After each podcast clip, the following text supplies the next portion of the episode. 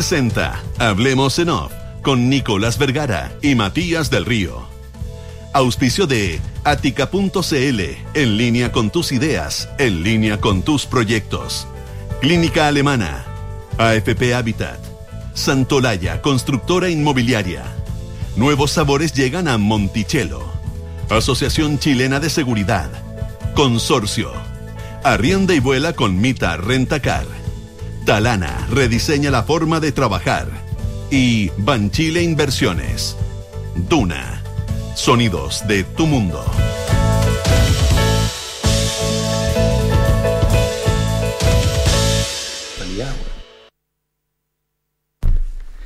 Muy buenos días, ¿cómo están ustedes? Son las 8 de la mañana con 6 minutos. Es solamente miércoles, por Dios que se me ha hecho eterna esta semana. Solamente miércoles, hay otro que se hace más eterna en todo caso. Miércoles 24 de agosto del año 2022, 8 de la mañana 6 minutos. Matías del Río, ¿cómo estás? Nicolás Vergara, muy buenos días, ¿cómo estás tú? A quienes han preguntado, el lunes está de vuelta la Consuelo, entre paréntesis, que me han, me han preguntado bastante. Vacaciones. Sí, Vacazows. Eh, ella está en el otro hemisferio, así que ella después nos hace el aguante, como dicen en el otro lado de la cordillera, nos hace el aguante Febrero, en febrero esas y en, la- en esos meses. Oye, eh, sigo con mi cruzada. Ayer me pareció. ¿Tus impatentes? Sí, los autos impatentes. ¿Viste alguno? Yo no vi ni uno. hoy día, ah, no, hoy día en la mañana ninguno, pero ayer en los desplazamientos que tuve por Santiago, cuatro. Ah, Cuatro. Cuatro. Que pasa es que yo iba, iba, iba en el auto con un socio mío y. ¿que y yo ¿Con digo- patente o sin patente? No, con, con, con, con. Porque lo conozco. Tapada. Por eso pregunto. con- Bueno, pero me llegaba, me, me escribía gente, durante el programa me escribía gente diciendo que iba en la autopista Viendo. y que veía, no autos sin patente, autos que le ponían una mascarilla. Esas mascarillas COVID le ponían a la patente para que no se viera el número. Ah, tipo. Claro, me decía- uno me decía, mira, es bien notable porque la, la, la debe ser colocolino, porque la, la mascarilla de adelante es blanca y la de atrás es negra. Así que debe ser colocolino. Ah, eh, pero mira, eh, es, un tema, es un tema. eh, hoy día en la mañana cuando venía para acá no me tocó ninguno, pero ayer, como te digo, me tocó 8 o 4 eh, y parece que desarrollé un músculo porque de repente le decía, dice, mira, ese va siempre, uy, de veras no me había fijado. Y efectivamente uno, de repente, acuérdate esta cosa que uno de repente mira algo eh, y uno tiene preseteado que es lo que hay ahí y como que ve lo que uno pensaba. Entonces, si uno ve un auto, no lo distin- ve una, imagina que hay una patente. Pero, pero ojo que, que esto no, no, no, no está siendo así. Así es que sigo en mi cruzada, voy, Oye, voy a insistir me- en el punto. Me, están empe- me acaban de mandar una foto, un auditor amigo, eh, que no, no le gusta el fútbol, pero igual es amigo mío. Ya, O sea, le gusta un equipo, pero no es el fútbol, le gusta una institución. digamos. una institución, claro. Claro. Eh, ¿Quién es con Jerónimo Alderete? El auto al lado, sin patente.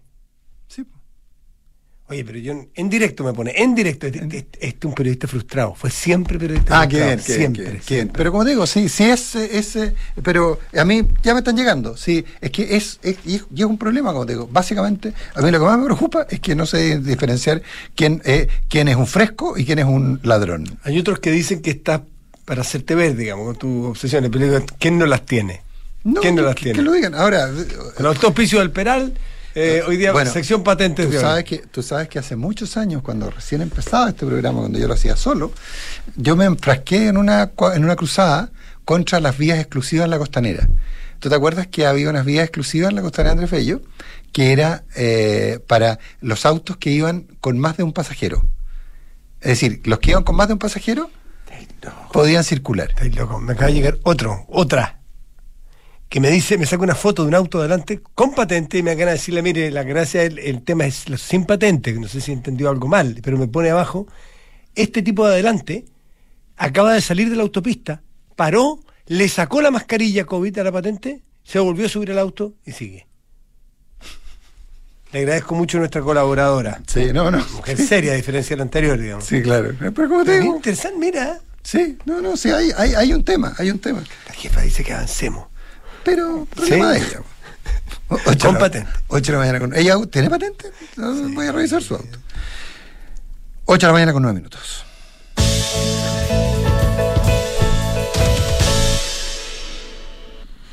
Eh, 40 horas. 40 horas, sí. Sí, sí, Déjame ir, a lo político primero, porque un peluquero se sube al metro y ve peinados, tú sabes. Sí, claro. Eh, un zapatero se sube y ve, Ah, oye, no, y ve no, zapatos. al- alguien me escribe, no terminé el cuento de la vida exclusiva. El problema práctico era que la gente ponía un muñeco al lado.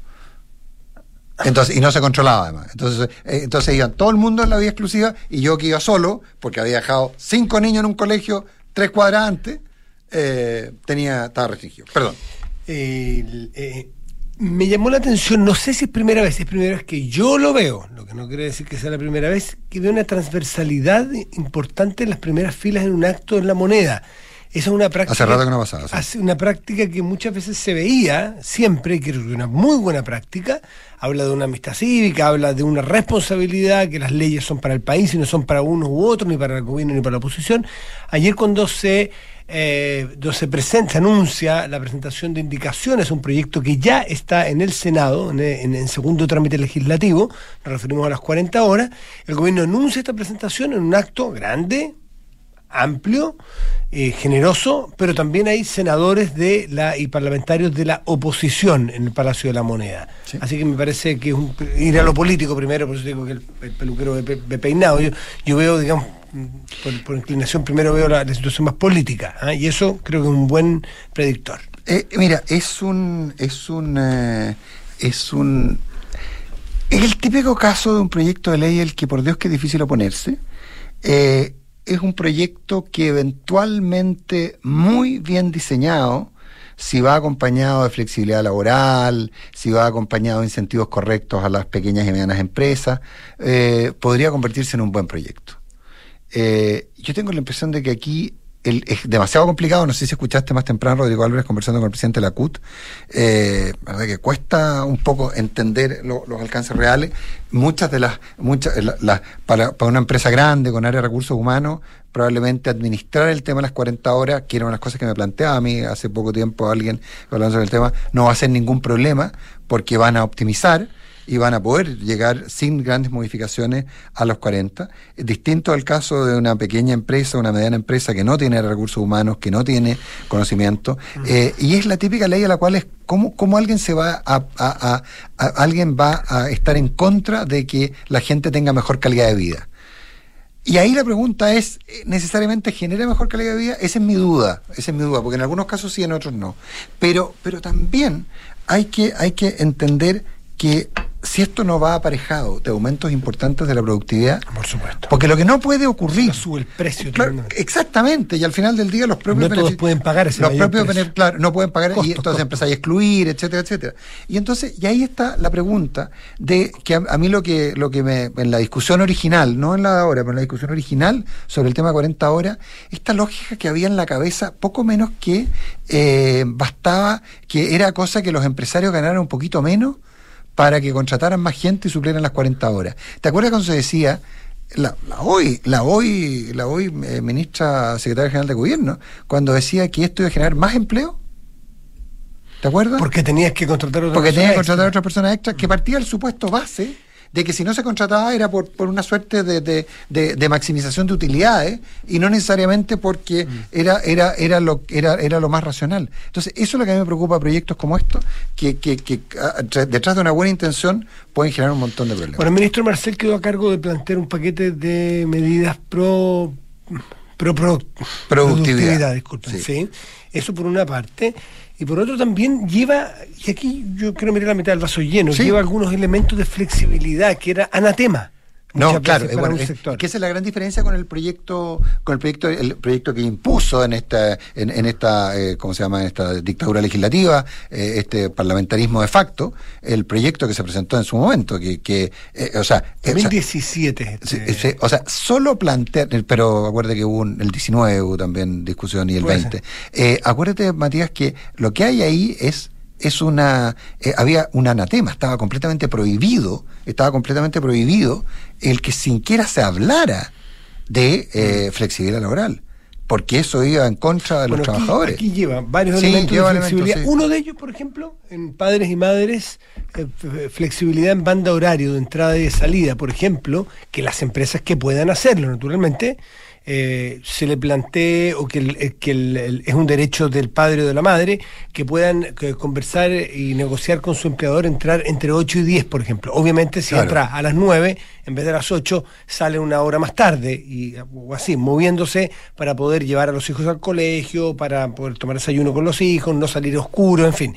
Pero que haya elementos de flexibilidad laboral eh, para estos grupos, para estos sectores que presentan el proyecto hoy día o estas indicaciones en la izquierda, que siempre ha sido más renuente, creo que es una buena noticia. Sí, ahora, lo, que sí hay un dato, ¿ah? esto no puede ser restrictivo. Eh, o sea, finalmente si alguien decide de, buena manera, de buenamente trabajar más, eh, ahora hay, hay siempre un, problema intermedio. Me, me, escribe gente, por ejemplo, hay en, el, en, el, mundo industrial, el tema de las 40 horas es fregadísimo. Me escribe alguien desde el Bio, eh, que me dice que ellos como IRAD están mirando el tema, eh, porque el Bio, es muy industrial. Eh, entonces, las 40 horas en la industria pesquera, las 40 horas en, la industria forestal, son, son muy complejas, o sea, de verdad son complejas de, y si no van aparejadas de fuerte crecimiento la, de la productividad, eh, y hay otro elemento adicional, que es lo que siempre se ha discutido, Matías, que es la discusión sobre si finalmente esto no fomenta automatización de procesos, eliminación de... Si no mejora productividad, las empresas más chicas empiezan a perder competitividad frente a las grandes y se va a producir más concentración. Más concentración. 8, 16.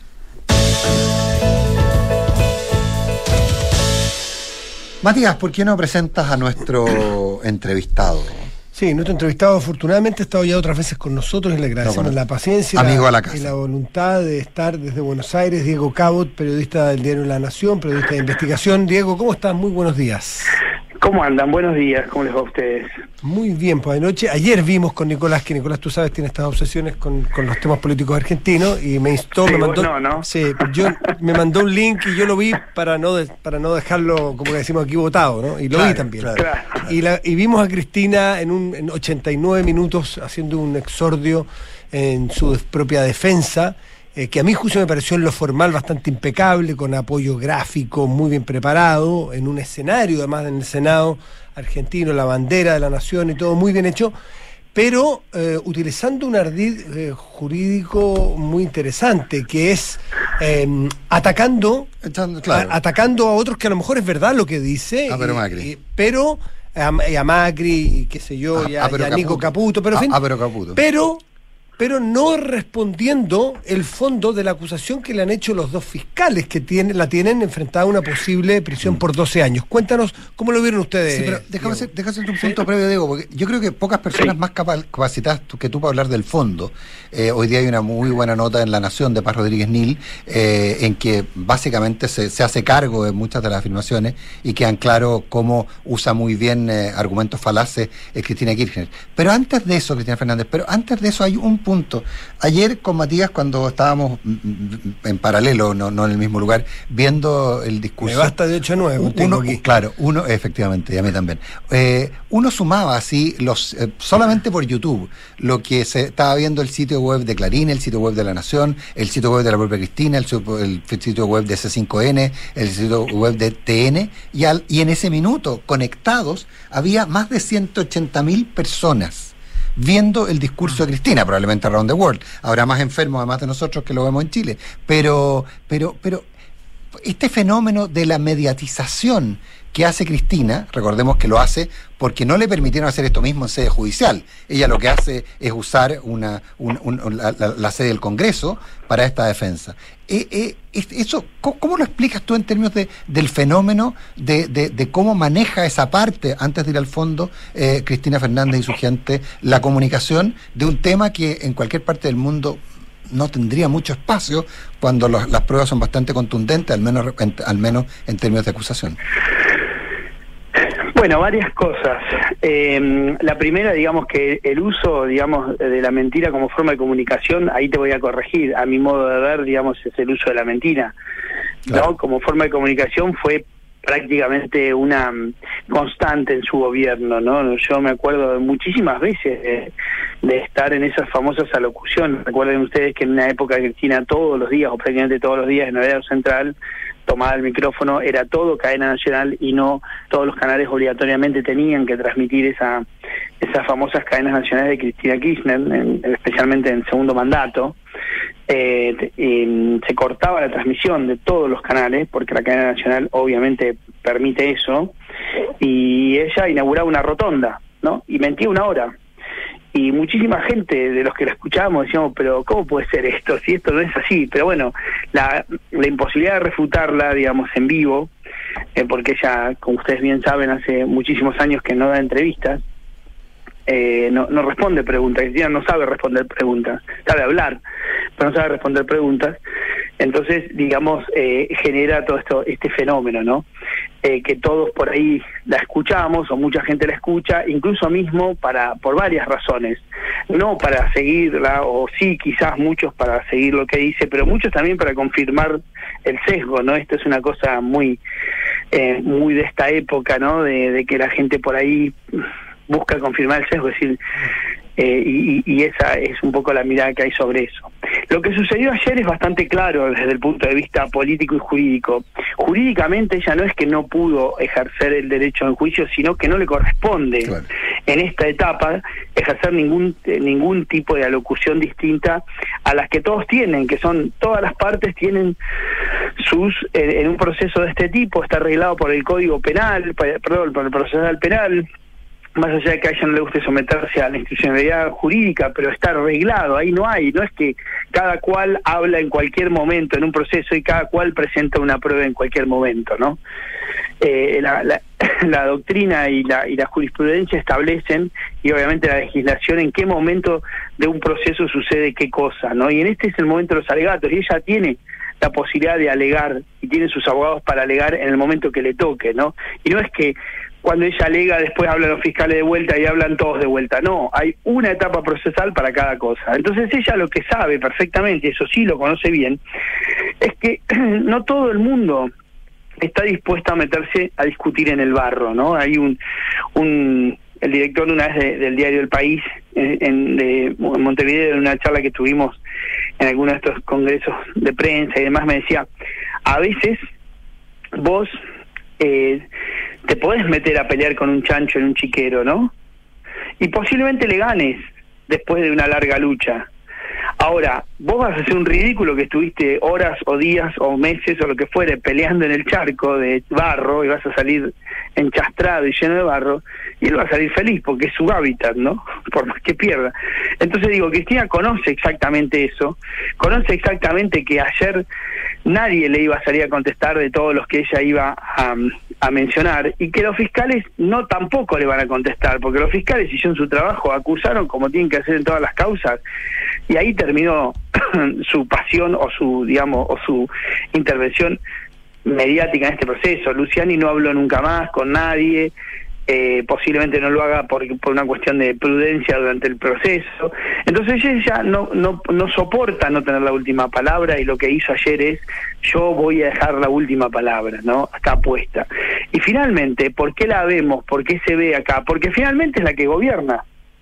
Es la que gobierna Argentina, ¿no? O sea, el presidente es un expresidente en ejercicio, el que tenemos, lo que sucede es que ella gobierna. Entonces, bueno, estamos frente a una cuestión histórica que es la primera acusación fuerte que hay y la verdad que todo el mundo quiere ver qué dice. ¿Y, qué dice? Y bueno, lo que dijo es, en, palabras más, palabras menos, ustedes lo vieron, es en la Argentina somos todos corruptos, ¿por qué tengo que pagarla toda yo, no? Eso fue lo que Básicamente eh, fue, fue esa su, su línea argumental. Ahora, eh, Diego, ella ocupó un buen espacio para acusar los eh, nexos eh, de 2014-2015, me parece, entre Nicolás Caputo, un hombre muy, muy cercano al, eh, al, expresidente Macri, y José López, quien supuestamente forma parte de esta asociación ilícita. Esos datos que no tienen que ver con la acusación, insisto, que es mm. Lázaro Báez y los beneficios que tuvo con la obra pública. Pero aparte de eso, estos datos que entregó, ¿Se conocían en el proceso? Y segundo, ¿están confirmados? ¿Es así? Porque si es así, no exculpa a la expresidenta, pero abre un nuevo espacio de investigación que puede salpicar a Macri. Bueno, a ver, en principio te diría algo, ¿no? La relación entre un constructor y, y un regulador del área no no es per se un delito, ¿no? Y esto aplica a todos los constructores, no a Caputo nada más, ¿no? O sea, justamente el secretario de Obras Públicas de la Nación debiera tener relación con los constructores del área, ¿no? Eso en principio. O sea, no es que, por ejemplo, en Chile, el ministro de Minería o de Energía, no, no recuerdo cómo es la, la organización ministerial de Chile, pero el de Minería tiene relación con las mineras. Y eso per se no es un delito. ¿No? Es el punto. Porque las tiene que regular, controlar, eh, en, algún punto, en este caso es el, el que les encarga, es el comitente que encarga la obra, es quien la paga. Sí, pero reconozcamos que el tono de las conversaciones vía SMS entre Caputo y López eran más que del regulador un regulado, eran sociales. Exactamente, digo, en principio, por eso digo, en principio la relación, o sea, no, no todas las relaciones entre regulados y reguladores son espurias, en todos los ámbitos, ¿no? O sea, es como a nosotros por ahí nos acusan, no, porque te encontraste con tal o cual, y sí, digamos, los periodistas nos encontramos con todo el mundo para buscar información, no, no solamente con los santos.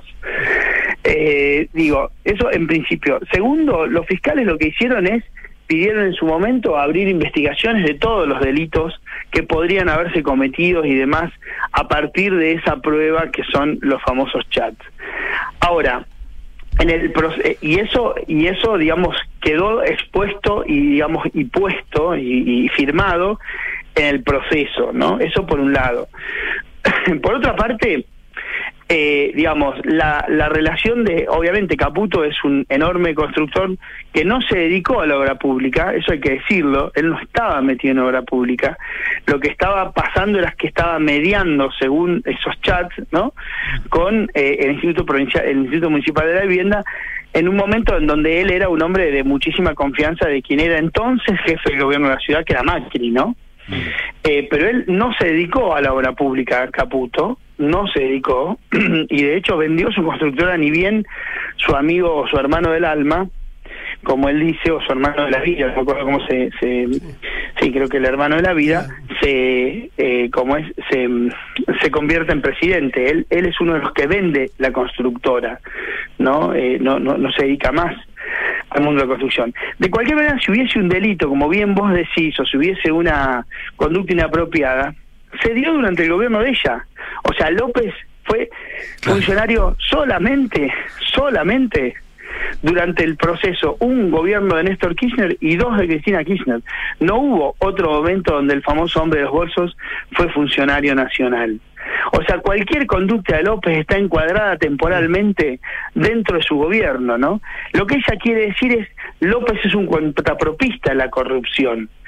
No dice esto no sucedió, ¿no? Un poco es eso. Incluso si ustedes lo leyeron ayer, en un momento hasta tira sospechas sobre su marido en un acuerdo, ¿no? En un acuerdo.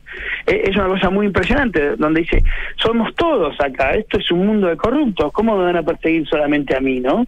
Y López lo que ella intenta su argumentación, que es la que ha sostenido en prácticamente todas las causas, es esto es un tema que yo no tenía nada que ver, pero en ninguna niega los hechos. No hay una negación de los hechos y eso es lo interesante.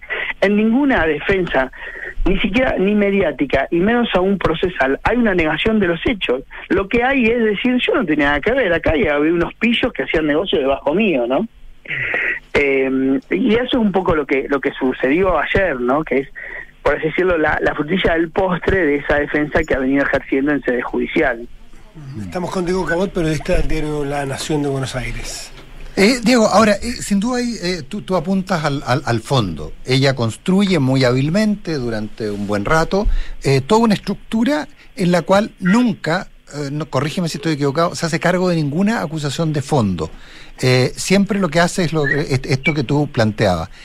Esto básicamente no tiene ningún efecto jurídico. Esto es, básicamente porque esto va asociado a algo muy muy común en el peronismo, que es el baño multitudes, lo que se produce ahí, esa salida al balcón del, del Senado. Eh, eso, en el fondo, uno lo que está armando, eh, Cristina, desde esta locución y las acciones posteriores y lo que había ocurrido la noche anterior en su departamento, es una forma de presionar a la justicia para mostrarles que si la tocan a ella, como dice el cántico de la cámpora, eh, se acaba el Estado de Derecho. Es, es a ese nivel de, desde, acá lo miramos como, de sedición.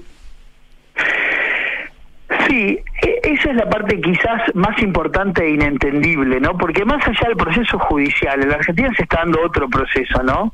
O sea, hay, hay un proceso judicial muy fuerte, que sin duda la tiene como protagonista. Pero también es verdad que este proceso judicial está yendo ni más ni menos que contra la reina, ¿no? Contra, por así decirlo, la, mujer más importante de ese, de, te diría, de, de, todo el peronismo en los últimos años.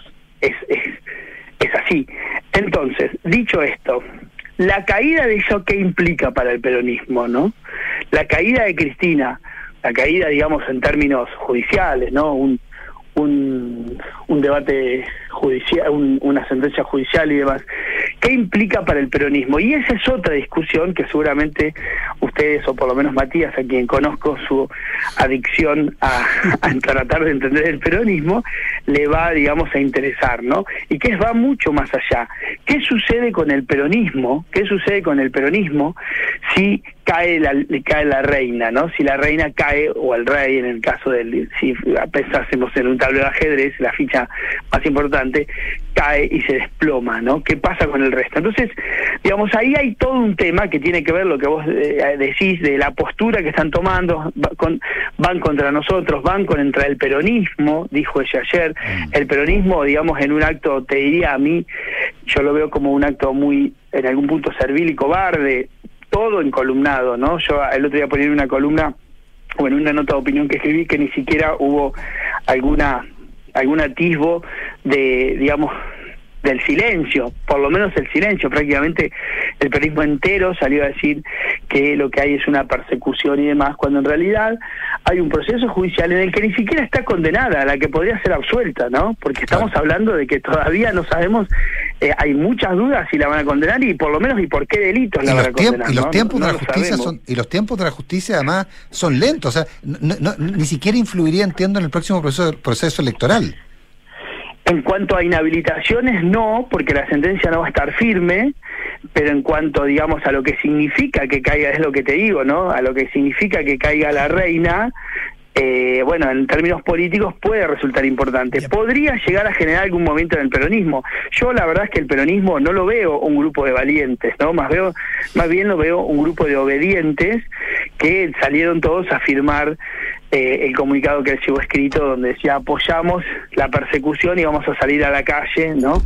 A defender porque nos están persiguiendo y nos están proscribiendo, cuando en realidad ni siquiera como motivo hay una sentencia. Podría resultar, podría ser inocente, Cristina. El punto, y como te digo, hay mil cosas para analizar de este caso, es que ni siquiera se está persiguiendo la inocencia. Lo que, lo que Cristina busca es prácticamente un abstracto judicial, que es que no haya juicio, ¿no? Y, y, eso es imposible en una república. Uno podría ir, digamos, yo en mi caso, si por, alguna vez me acusan de algo injusto, yo iría por probar mi inocencia, no por no, que no me juzguen. Pero Cristina busca justamente un abstracto jurídico. Estamos todos envueltos en un abstracto, porque no va a suceder que no haya juicio. Puede suceder que no la culpen, ¿no? Si ella demuestra su inocencia, como cualquiera, obviamente. Diego, ¿hay posibilidad de que el presidente sea... Eh, procesado constitucionalmente, entiendo que unos diputados eh, opositores eh, van por él. Eh, al haber hecho esa carta o ese comunicado anteayer, eh, justamente criticando duramente el Poder Judicial, porque, claro, eh, pasa por alto una, un elemento básico de las democracias que es la separación de poderes. Bueno, a ver, el presidente eh, es un hombre, como te diría, digamos, el otro día alguien lo, lo, lo, lo de, trataba de, de, digamos, de describir como un inaugurador de rotondas, ¿no? Ha quedado básicamente para eso, para una figura absolutamente demacrada institucionalmente. Eh, para que ustedes tengan idea, ayer había una encuesta hecha por la UBA, que es la Universidad de Buenos Aires, donde hablaba que la imagen negativa del presidente es del 87%, ¿no? Eh, y, y, básicamente ese es el nivel de rechazo que tiene su gobierno. Entre mal y muy mal, creen el 87% de la Argentina considera que, que el presidente está haciendo un mal gobierno, ¿no? Entre malo y muy malo, ¿no? Números increíbles porque vino de un 80% de aceptación en algún momento, ¿no? O sea, en los extremos a los que ha transcurrido son muy grandes o incurrido.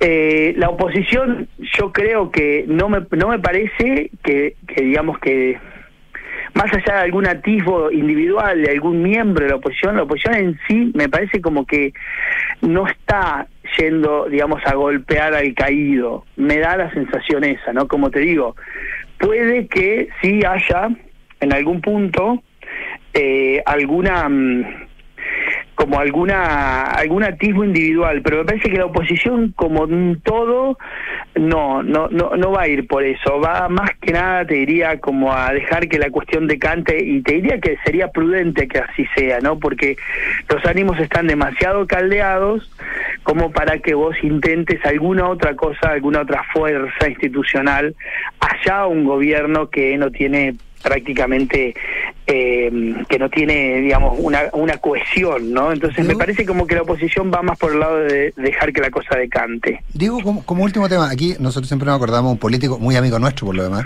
que el 16 de octubre del 2019 dijo, cabros, muchachos, esto no prendió a propósito de la, protesta que estaba que generó que terminó el 18 de octubre esto lo dijo el 16 de octubre imagínate ah, eh, un político muy amigo nuestro. Eh, eh, que no aprendió es decir esto no se armó y tuviste la revolución que, quedó en Chile yo por lo que hablaba ayer con, mucha gente daba la sensación de que no había aprendido este si tocan a Cristina el quilombo que se va a armar eso uno puede descartar que, que esto que esto se convierta en una especie de 17 de octubre al revés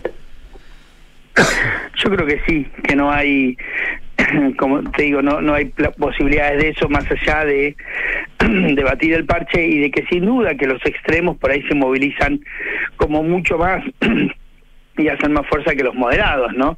Pero para que también tengas idea, o sea, eh, el 80% también de la gente según esa misma encuesta, como te digo, es de la Universidad de Buenos Aires, que por nada es un, instituto eh, liberal ni macrista, ni mucho menos, considera que Cristina es, es eh, digamos, es culpable, ¿no? O sea, te diría que eso yo lo descartaría más allá de tensar la cuerda, de que sí el peronismo haga, digamos, alguna cuestión de que tiene que ver con su poder de movilización, pero me parece como que hay un límite y ellos lo conocen y no me parece que tampoco lo van a pasar no más allá de la de la por así decirlo de, de la retórica verbal me parece como que por ahora eso es es está alejado es lejano no Diego no, me parece. Diego Cabo un millón de gracias, como siempre.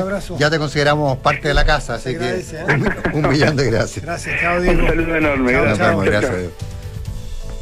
Y descarga y usa la aplicación Mi Inversión, realiza todas tus operaciones cuando quieras y revisa el comportamiento de tus inversiones en línea y accede a recomendaciones y alternativas de inversión. Banchile Inversiones, inversiones digitales para todos.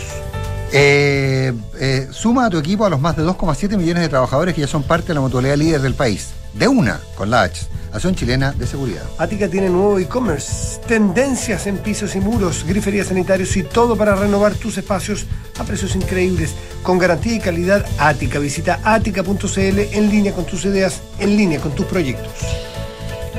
Con las soluciones de eficiencia energética de Enelex, avanzas en la electrificación, descarboniza tus procesos, reduce tus costos y lucha contra el cambio climático, al igual como ya lo han hecho distintas empresas, instituciones y comunidades. Enciende tu lado eficiente y sostenible en enelex.com. Las noches de Monticello son para vivirlas con los reyes del disco y funk. Disfruta una experiencia única este sábado 5 de noviembre con todos los éxitos de Earth, Wind and Fire, Fit All McCays. Monticello apuesto te va a gustar. Y en AFP Habitat creen que los grandes cambios comienzan con decisiones simples. Cámbiate de hábitat y haz crecer tus ahorros con la AFP número uno en rentabilidad en todos los fondos desde el inicio de los múltiples fondos. AFP Habitat, más de 40 años juntos haciendo crecer tus ahorros. Súmate a los que arrendaron en Mita y vuelan, porque aún quedan muchos premios de 200.000 millas. La Tampas. Todos tus arrendos efectivos participan hasta el 12 de septiembre. Renta y vuela con Mita Renta Car. Digitaliza tu área de recursos humanos con Talana, la más completa y robusta plataforma para la gestión de personas. Ahorra tiempo y costos, gestiona los turnos de tu equipo, firma digitalmente, calcula remuneraciones, establece y cumple objetivos y encuentra el talento ideal para tu empresa. Todo desde un solo lugar. Únete a las miles de empresas que ya han digitalizado su área de recursos humanos con Talana. Conoce más en talana.com. Hola vecino. Hola. Partir un negocio nunca es fácil, pero contar con una mutualidad que te acompañe en cuidar la seguridad y salud de tus trabajadores, eso lo hice de una con la H. Une a tu equipo a los más de 2,7 millones de trabajadores que ya se fueron a la segura. Súmate de una con la H. Las mutualidades de empleadores son fiscalizadas por la Superintendencia de Seguridad Social www.suceso.cl. Amiga querida, tu casa es como design, creativa, igual que la dueña, top. Gracias, aunque el piso encuentro que no tiene nada que ver con el concepto de la casa. Pero Maca, entra en atica.cl, tienen todo lo que necesitas para dejar tu casa soñada. Hay porcelanatos desde 10.990 y con calidad y garantía Ática. Visita atica.cl, nuestro nuevo e-commerce. Encuentra revestimientos para pisos y muros, griferías y sanitarios para renovar tus espacios. Atica.cl, en línea con tus ideas, en línea con tus proyectos. Visítanos en atica.cl o nuestros showrooms. Descarga y usa la aplicación Mi Inversión. Con ella podrás realizar operaciones en cualquier momento del día, revisar el comportamiento de tus inversiones en línea y acceder a recomendaciones y alternativas de inversión de forma 100% digital desde tu celular. Hazte cliente hoy mismo en banchileinversiones.cl. Banchile Inversiones. Inversiones digitales para todos. 7. Posible número de la suerte. 95 mil. Verdadero número de la suerte. Aprovecha departamentos con pie en cuotas desde 95 mil pesos y muchas oportunidades para invertir hoy. Santolaya Constructora Inmobiliaria. 40 años de experiencia que dan confianza y aseguran calidad. Más de 80 proyectos habitacionales construidos y más de 10.000 familias que eligieron nuestro respaldo son tu mejor aval. Santolaya. Números, no palabras, para multiplicar tu inversión. Conoce más en santolaya.cl. Hace unas semanas hice un cambio y desde que me vengo en visa a trabajar las cosas han mejorado. He mejorado mi estado físico, ando mucho más relajado y además he ahorrado plata. Porque en AFP Habitat creemos que los grandes cambios comienzan con decisiones simples. Cámbiate a Habitat y haz crecer tus ahorros con la AFP número uno en rentabilidad en todos los fondos desde el inicio de los multifondos. AFP Habitat, más de 40 años juntos haciendo crecer tus ahorros. Infórmese sobre la rentabilidad de su fondo de pensiones, las comisiones y la calidad de servicio de su AFP en el sitio web de la Superintendencia de Pensiones www.spensiones.cl. Con Mita Arrienda y... Ahora tus arriendos Mita te llevarán a volar porque somos el único rentacar que te hace acumular millas Latam Paz. Con Mita Arrienda y... Así es, arrienda tu auto y podrás ganar 50, 100 o 200 mil millas Latam Paz en tus arriendos entre julio y septiembre. Con Mita Arrienda y... Mita, elige tu destino, nosotros te llevamos. Mita.cl Desde que me pagan intereses por el saldo que tengo en mi cuenta vista de Banco Consorcio, por fin hay alguien que me paga a mí. Y no todo es. Gordo, ¿pagaste la luz? Don Andrés, recuerde pagar los gastos comunes. Señora, aquí está la cuenta. Pide la cuenta más de Banco Consorcio, una cuenta vista que te paga un 10.25% de interés anual solo por tener saldo en ella. Pídela 100% online en consorcio.cl. Tasa interés anual calculada en base a tasa política monetaria del Banco Central más 0.5% al 1307-2022. Infórmese sobre las comisiones asociadas a la cuenta más. Otorgamiento sujeto a evaluación comercial. Infórmese sobre la garantía estatal de los depósitos en su banco en www.cmfchile.cl. Los reyes del disco y funk están de regreso. El on Fire Experience Fit All McKay. Sábado 5 de noviembre, 21 horas Gran Arena Monticello. Entradas por topticket.cl. El on Fire Experience Fit All McKay. No vas a parar de bailar. La entretención está en granarenamonticello.cl. Thank you. Te felicito pensar que después de tanto esfuerzo por fin va a abrir tu propio local. Uf, sí, se hizo esperar ¿eh? y al fin llegó el momento. En un ratito más vienen de Verisur a instalar la alarma mientras aprovecho de terminar unos últimos detalles. Ah, Verisur, la alarma cero visión. Sí, la misma que puse en mi casa. No se demora nada en instalarla. Los llamé hace un rato y hoy mismo dejan mi negocio protegido. Protege tu negocio con la alarma Cero Visión de Verisur, capaz de actuar antes que lleguen las fuerzas de seguridad. Calcula online en verisur.cl o llama al 600-385-0003. Activa Activa tu tranquilidad. Hablemos en off. Nicolás Vergara y Matías del Río están en Duna. Banco Consorcio presenta su cuenta más, una cuenta vista que te permite ganar intereses solo por tener saldo en ella. Además, tiene las ventajas de una tarjeta de débito para manejar tu plata. Eso es más. Conoce y solicita tu cuenta más en consorcio.cl. ¿Y sientes que no tienes tiempo para ir al doctor? Por telemedicina puedes atenderte con los especialistas de Clínica Alemana, estés donde estés, con la misma calidad y excelencia de siempre. Agenda tu hora en clínicaalemana.cl. Si es tu salud, es la alemana. Y porque un buen inversionista busca números y no palabras, decídete hoy por un departamento Santolaya, no te lo pierdas, unidades con descuentos de hasta un 22%. Y mm, ahorra tiempo y costos en la gestión de los recursos humanos de tu empresa. Hazlo con Talana. Dedícale más tiempo a tu equipo. Conoce más en talana.com. Son las 8 de la mañana con 45 minutos y tomamos contacto con Antonia Orellana, ministra de la Mujer y Equidad de Género. Ministra, ¿qué tal? Muy buenos días, Antonia, buenos días. Gracias. Buenos días, ministra. Gracias por estar con nosotros. Hola, buenos días, ¿cómo están? Bien, ministra, la ley se llama de responsabilidad parental y pago efectivo de deudas de pensiones de alimentos, pero las leyes no son como se bautizan, sino como las nombramos. Y es la Papito ley Corazón. Papito Corazón. Y tiene que ver, eh, ministra, que es por como, como socialmente se conoce el fenómeno, ¿no? Y este fenómeno que justamente viene o intenta resolverse a través de una ley. ¿Cómo, por qué no nos explica usted cuál va a ser el procedimiento para el cual el, paren- el, el padre, el progenitor deudor va a tener que hacerse cargo definitivamente de su responsabilidad? ¿Qué es lo que cambia respecto a lo actual? Que eso es lo que probablemente uno más quiere, quiere, quiere entender. Sí, y, y- igual eh, sobrenombre popular, aparte a mí me parece que Papitos Corazón es un nombre demasiado afable para algo que causa tanto daño. Es que es de una ironía. Pero, eh, es, es muy irónico, entonces tiene más potencia, ¿o no? Usted que es periodista, ministra. No sé yo, ahí. Eh, pero lo que sí hemos dispuesto con la ley de responsabilidad parental y pago efectivo de pensiones de alimentos es que en el fondo tomamos posibilidades que ya estaban dentro de los procedimientos de los tribunales de familia, como el levantamiento del secreto bancario, pero las volvemos más eficientes. ¿Qué quiero decir? Que eh, a propósito de cómo va a ser el procedimiento, una vez que hayan eh, tres meses eh, corridos de incumplimiento o tres meses saltados, eh, y eso incluye, aprovecho de aclarar, meses en los que haya un pago que sea incompleto. Claro, no, Entonces eh, se eh, activa el procedimiento especial que hemos dispuesto en la ley y por lo tanto se indaga en la información financiera del deudor, es decir, sus cuentas bancarias, sean cuenta RUT, cuenta vista, cuenta corriente. ¿Automáticamente, Eh, ministra, o, o hay que hacer un procedimiento, una petición especial para abrir ese secreto bancario? O sea, el secreto bancario antes eh, tenía que ser solicitado por eh, mayoritariamente la mujer, digo, porque nueve de cada diez casos son mujeres, eh, dentro de la audiencia. Y eso para nosotros es un detalle bien importante, porque lo que aprendimos a propósito de las retenciones, de los retiros, es que ese era un momento que exponía a mucha violencia y por lo tanto lo hemos situado hoy en una obligación que es de oficio del juez. Es decir, que forma parte de los procedimientos que él tiene que cumplir una vez que se ha constatado este incumplimiento reiterado de la deuda.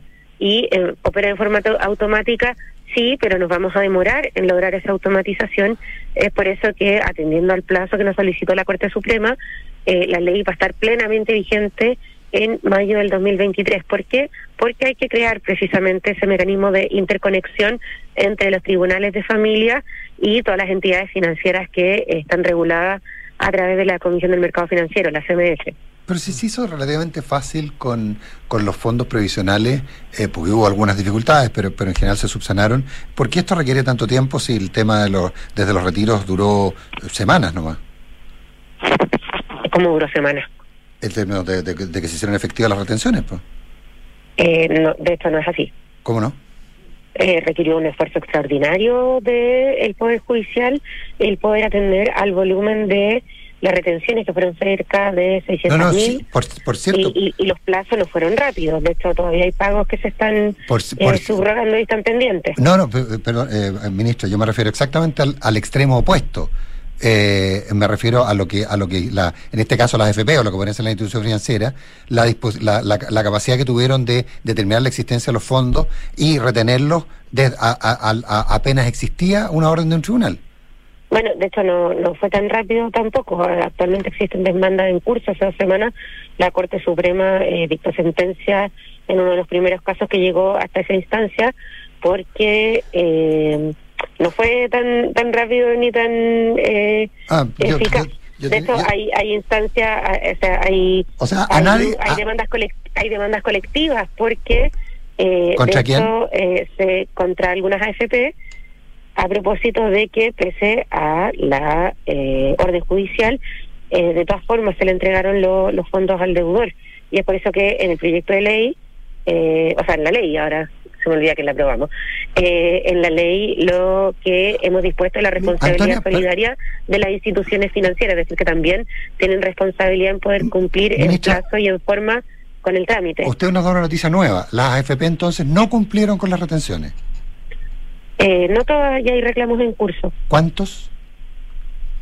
Eh, no, yo no, no tengo el ¿Y detalle de- de, eso, pero sé que hay demandas colectivas, por ejemplo, ¿Y de cuál- contra eh, ACP. Están las, indign- las indignadas con. Eh, Ya, pero el- sí, lo, lo que pasa es que el- lo importante sería, y sigamos avanzando en el tema para no quedarnos pegados en esto, pero, pero lo, lo interesante sería saber de cuántas retenciones, cuántas tuvieron problemas. Porque si usted, si fueron 100.000 y 90.000 tuvieron problemas, sin duda que es un problema. Pero si fueron 100.000 y 5.000 tuvieron problemas, que es mucha gente, no podemos estar hablando que lo que falló fue el sistema de No, retención. lo interesante es saber si falla por voluntad o porque al- o porque las No. FP pusieron el palo en los rayos de la bicicleta o porque estuvieron mal presentados. ¿Cuál es la visión que usted tiene al respecto? hay, hay distintos casos eh, y de hecho eh, la efectividad de las retenciones fue disminuyendo porque los deudores son pertinaces y eh, fueron desarrollando mecanismos para evadirlo. Por ejemplo, cambiarse constantemente de AFP. Ya, perfecto. Oye, en el proyecto, en, el- en la ley, Eh, el eh, proyecto, el- en la el- ley. El orden de magnitud no lo tiene, ministro, ¿no? Que el detalle en este momento... El eh, orden no. de magnitud. Eso que. El orden de magnitud, porque son demandas colectivas y eh, recuerdo que hay procedimientos que todavía están en curso. Mi- Ministra Interior Illana, ministra de la Mujer y Equidad de Género, eh, la ley ya eh, que se ha aprobado en forma unánime, además que otro tema político muy interesante, eh, hay un orden de prelación el cual va- se va a cobrar, es decir, primero van, se va a cobrar a un deudor desde sus fondos provisionales, desde su cuenta corriente, desde, desde un, qué sé yo, depósito a plazo, ¿eso está establecido? Los fondos previsionales son un mecanismo de última ratio, o sea, es decir, eh, la búsqueda en los fondos de AFP solo se activa una vez que se constata que eh, no hay, eh, digamos, otros fondos a los que echarle mano para pa- poder pagar la deuda.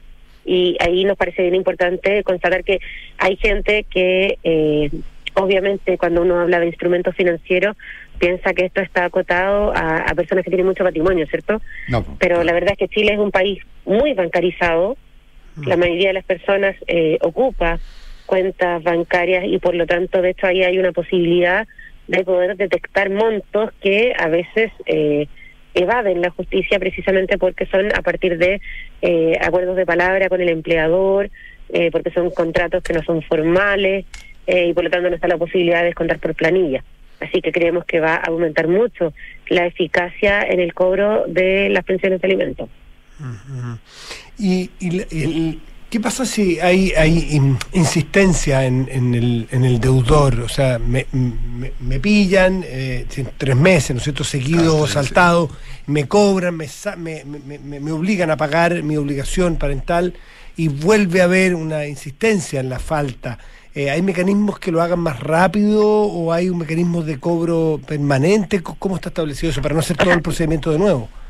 O sea, de hecho, lo que hemos dispuesto es que esto es un mecanismo permanente y por lo tanto, si vuelve a haber incumplimiento, se puede volver a activar. Pero aparte de eso, ahora en noviembre entra en vigencia el Registro Nacional de Deudores de Pensiones de Alimentos, que no les obliga, fue algo que se aprobó en el gobierno anterior y hoy nosotras estamos ejecutando. Y estar en el Registro Nacional de Deudores de Pensiones de Alimentos no va a ser eh, algo que traiga muchos beneficios. Eh, esa es la idea precisamente del registro. Quienes estén en el registro de deudores de alimentos, en primer lugar, no van a poder concretar ventas. Eh, los conservadores de bienes raíces y el registro civil no van a inscribir el trámite final a menos que se acredite que el monto de esa venta, por ejemplo, de un vehículo o de un bien inmueble, Uy, perdí. ¿Ministra Orellana está por ahí? ¿Ministra?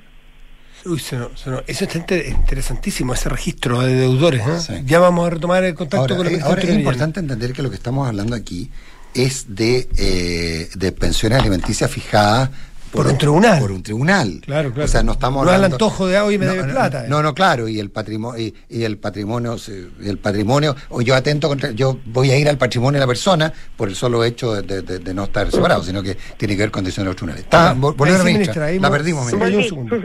Ya. Sí. Le Eh, no, quería sobre decir el que for- aparte de lo aparte de lo de los contratos, las ventas, además estar en el Registro Nacional de Deudores de Pensión y Alimentos involucra que eh, se van a retener los montos de la devolución de impuestos de la operación renta y también que eh, no se va a poder renovar ni la eh, licencia de conducir ni el pasaporte. Y por lo tanto, eh, digamos, no solo estamos avanzando en poder encontrar dónde hay montos, sino también en los apremios que involucra el no pagar la pensión de alimentos. Ahora, ahí hay un, hay un tema respecto a las personas que más que no es por un tema de voluntad, sino por un tema de imposibilidad, porque no tienen trabajo, etcétera, etcétera, eh, pierden eh, su fuente de ingreso, no tienen patrimonio y no pagan las pensiones alimenticias. Esas personas igual se verían restringidas a contratar, a renovar licencias, etcétera, etcétera, eh, en circunstancias que la propia ley establece que nadie está obligado a lo imposible, digamos. ¿Cómo se resuelve ese problema? Eh, esta pregunta me la topo frecuentemente y yo quiero insistir en que aquí lo que estamos resguardando es el bien superior del niño. Sí, de acuerdo. Eh, digamos, porque nadie está obligado a lo imposible, pero poco se piensa en la obligación a lo imposible a la que tienen que eh, recurrir millones de mamás que tienen que criar en condiciones demasiado adversas. No, por Eh, cierto, yo creo sin que duda. eso sí que es imposible. Eh, y en segundo lugar, la ley ya contempla mecanismos a través de los cuales si hay, digamos, una calamidad, si hubo, eh, no sé, un accidente, una enfermedad, si se pierde el trabajo, entonces todas esas eh, condiciones son recurribles ante el Tribunal de Familia y se pueden acreditar para poder llegar o a acuerdo de pago o para disminuir el monto o eh, para poder suspender el pago. Esa posibilidad existe.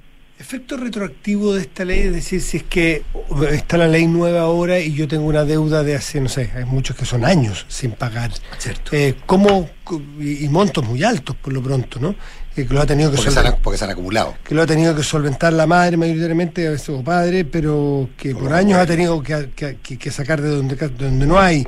¿Va a poder restituirse lo deudado en años para atrás?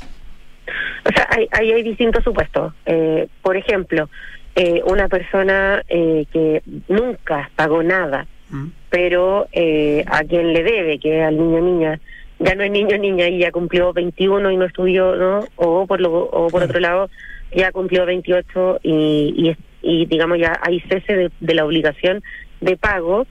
En ese caso, eh, como hay cese de la obligación de pago, no es posible ocupar este mecanismo, pero aprovecho de recordar que siempre está disponible la posibilidad de que eh, ese hijo o hija pueda demandar civilmente por la deuda. En el caso de eh, las deudas que están vigentes, es decir, que hay una obligación de pago vigente, porque todavía hay una, una pensión de alimentos que se debe pagar independiente eh, de la edad, en ese caso la deuda se acumula mes a mes. Eso, yo, yo no me refiero a los liquida que... mensualmente y por lo tanto eh, se arrastra para. Eso, eso, de arrastre. O sea, yo, yo no me, no me- no me imaginaba la pregunta de personas de 28 años. Me refiero a una madre que tiene niños de 12, 14 y 16 y no le pagan, el, el progenitor eh, no le paga hace 8 años, por ejemplo.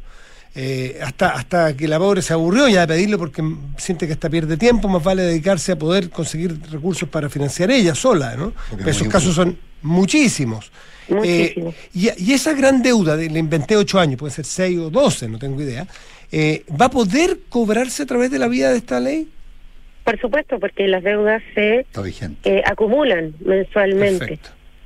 Perfecto. La, la- la deuda, está- la deuda está vigente. Ahora, siempre que esté fijada, fijado el monto por el Tribunal Por un de tribunal, Familia. se Esto entiende, no- por supuesto. Esto no rige para acuerdos de palabras. No, no, cuando- cuando estuvimos- A propósito de lo que decías. En el minuto, en el minuto que estuvimos afuera recordábamos que, que usted estuvo desconectada, recordábamos justamente eso, que estamos hablando. Esto no es el antojo de no, alguien. No al antojo de alguien, sino que tiene que haber sentencia de los tribunal. tribunales.